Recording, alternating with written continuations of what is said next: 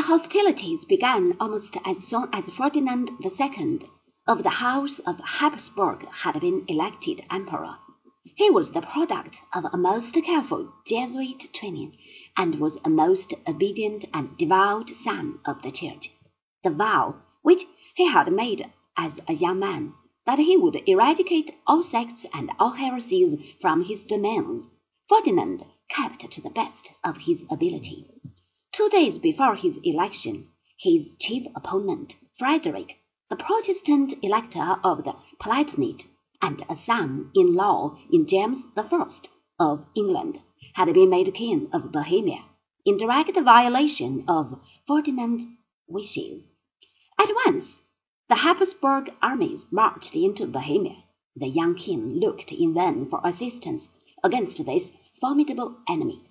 The Dutch Republic was willing to help, but engaged in a desperate war of its own with the Spanish branch of the Habsburg. It could do little.